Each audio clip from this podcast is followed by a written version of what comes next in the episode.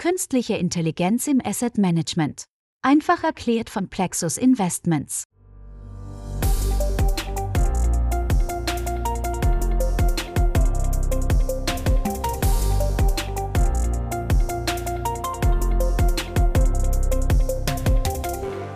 Liebe KI im Asset Management Interessierte, Sie sind in Folge 7 des Podcasts Künstliche Intelligenz im Asset Management einfach erklärt.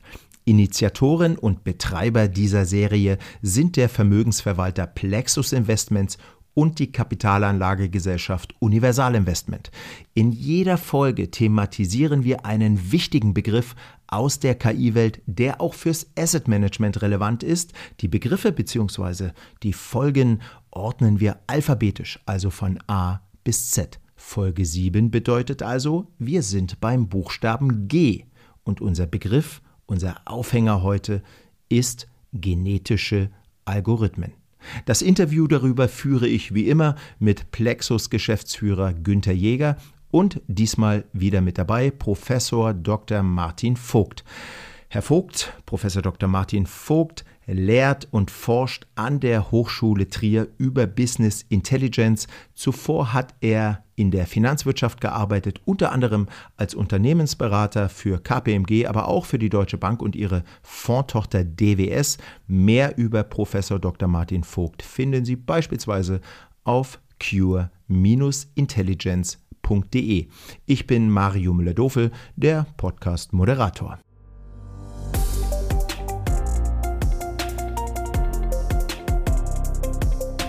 Hallo Günter Jäger von Plexus, schön, dass Sie da sind. Hallo, diesmal aus Frankfurt am Main. Ich grüße zudem Professor Vogt. Sie haben auch schon andere Podcast-Folgen mit uns gestaltet. Da ging es um A wie Artificial Intelligence, um B wie Big Data, um E wie Ethik. Super, dass Sie nun auch die Folge G mitmachen. Hallo, ich freue mich auch wieder dabei sein zu dürfen. Herr Vogt, bleiben wir gleich bei Ihnen. Wir sprechen über genetische Algorithmen. Ich muss zugeben, bis vor wenigen Tagen habe ich diesen Begriff noch nie gehört. Was sind genetische Algorithmen? Die Evolution oder Vererbung ist eines der Grundprinzipien des Lebens, ein Erfolgsmodell. Ja, so wurden aus Einzellern Lebewesen, die fliegen können, schwimmen, tauchen und sogar Satelliten bauen. Und warum nicht dieses erfolgreiche Prinzip auch für den Computer nutzbar machen? Und genau das tun genetische Algorithmen indem sie aus drei Teilen besteht im Wesentlichen. Aus der Auswahl, Reproduktion und Mutation. Mhm. Können Sie das an einem Beispiel veranschaulichen? Sehr gerne. Ich nehme ein klassisches Beispiel, das Traveling Salesman Problem. Dort sollen der kürzeste Weg zwischen verschiedenen Orten gewählt werden. Ja, wenn man drei Orte hat, gibt es nur sechs mögliche Wege. Wenn man aber 20 Orte hat, gibt es schon über zwei Trillionen, also 20 Fakultät mögliche Wege. Dort muss man eine Systematik haben, das kann man nicht einfach ausprobieren. Und genetische Algorithmen gehen wie folgt vor. Zunächst wird eine zufällige Lösung gewählt. Also zum Beispiel erst Köln, Paderborn, Berlin. Dann wird eine zweite Lösung gewählt, Berlin, Paderborn, Köln oder Berlin, Köln, Paderborn. Also verschiedene Startlösungen. Die sind noch nicht die beste Lösung, aber wir wissen, welche von den dreien, von den Startlösungen die beste ist. Wir können ja die Distanz von Köln nach Paderborn. Das ist der Start. Und jetzt wählt man davon die besten, ja, Survival of the Fittest, die besten Wege aus, zwar die mit der kürzesten Distanz, und die vermischt man miteinander. Das werden die Eltern und die Vermischung werden die Kinder. Und zwar wählt man von der besten Route einen Teil und eben auch von der zweitbesten einen Teil. Ja, zum Beispiel von der besten Route die ersten fünf Orte, dann von der zweiten die nächsten fünf und so weiter. Und das wird wiederholt für verschiedene Generationen sehr häufig, bis man eben zu einer guten Lösung kommt. Und zusätzlich besteht noch die Möglichkeit, Mutationen einzubauen. Das sind zufällige Veränderungen, um nochmal den Fortschritt zu ermöglichen.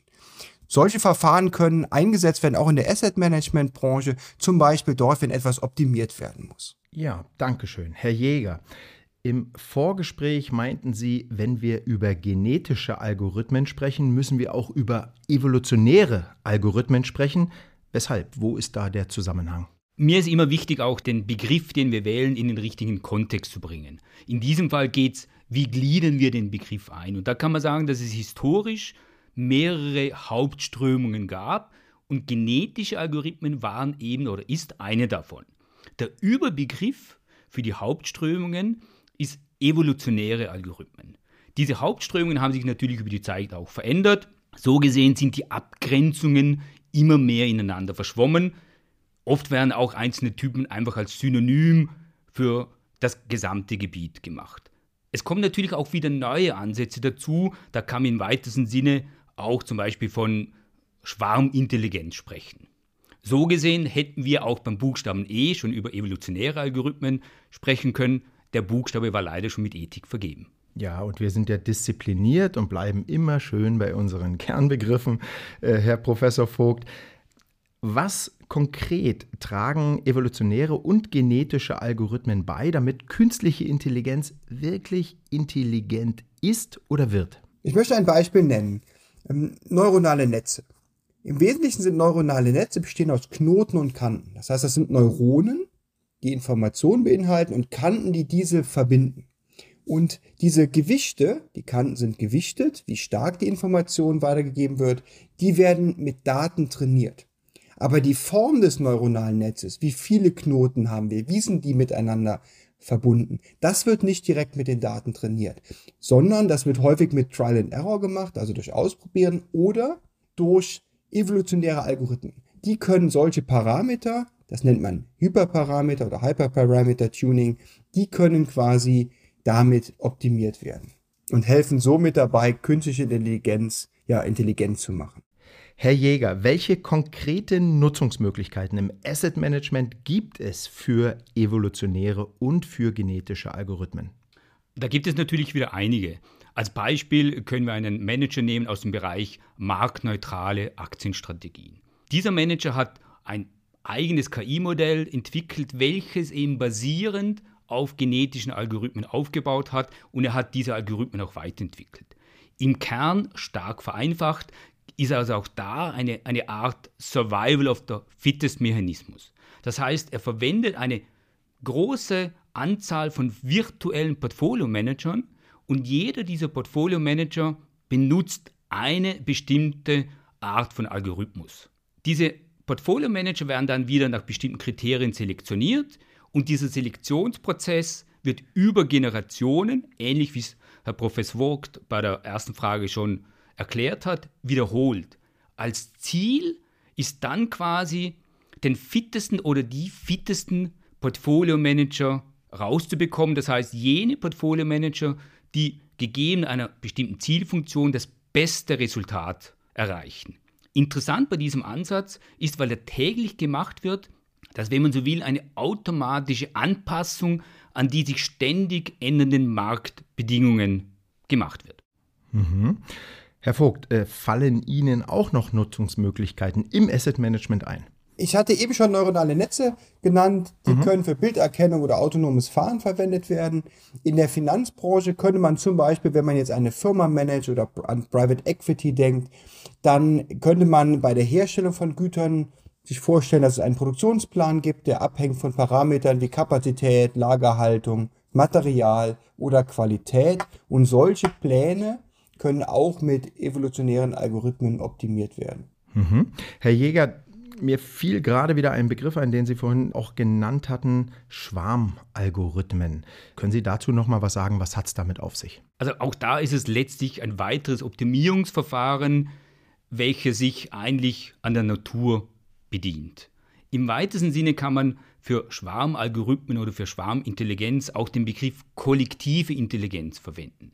Es geht also darum, das Verhalten von intelligenten Schwärmen zu analysieren. Das können zum Beispiel Termitenvölker sein, Ameisen, Bienenvölker oder Vögelschwärme. Bleiben wir kurz bei den Termiten. Interessant ist, dass Termiten einen komplexen Bau errichten können ohne dass die einzelne Termite einen Plan hat, wie der Bau aussehen soll, final. Und es gibt auch keine Supertermite, die den anderen Anweisungen gibt. Man kann also sagen, dass hier der Schwarm als solches die Aufgabe lösen kann, eine bestimmte Intelligenz besitzt, das einzelne Individuum eben nicht. Mhm. Und wem nützen solche Schwarmalgorithmen?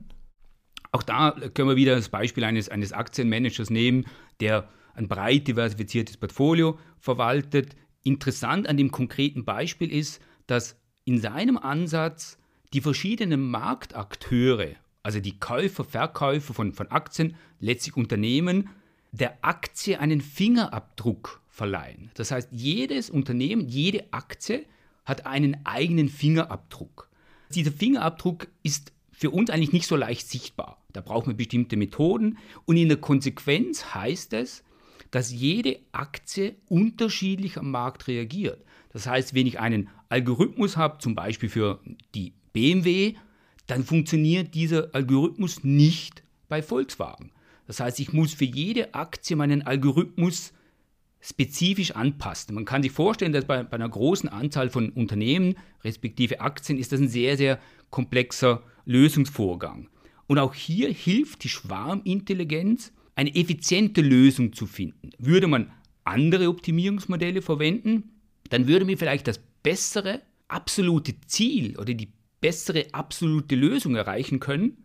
Das würde aber viel zu viel Zeit benötigen. Herr Professor Vogt, das letzte Wort geht an Sie. Wohin geht die Reise der evolutionären und der genetischen Algorithmen im Asset Management? Schauen wir mal nach vorn, schauen wir in die Zukunft. Wie Herr Jäger eben schon angedeutet hat, finden evolutionäre Algorithmen nicht immer die beste Lösung. Ja, das ist genau wie beim Menschen in der Evolution. Dort gibt es auch Dinge wie der Blinddarm, wo es sicherlich nicht das Optimum ist. Aber es werden lokale Optima gefunden. Das heißt, man findet das beste Tal sozusagen. Ja, stellen Sie sich vor, Sie sind auf einem Berg, Sie finden immer ins Tal, aber das muss nicht unbedingt das tiefste Tal sein. Das heißt, es mhm. gibt kein globales, sondern ein lokales Optimum.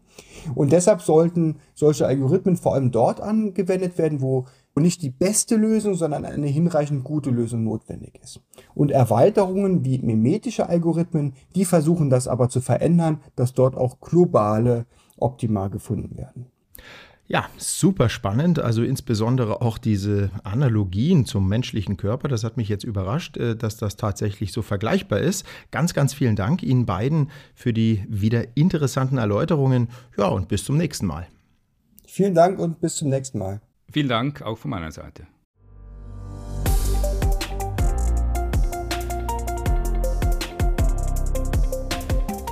Das war's, liebe Hörerinnen und Hörer. Vielen Dank für Ihr Interesse. Dank auch an Universal Investments für die Unterstützung des Podcasts.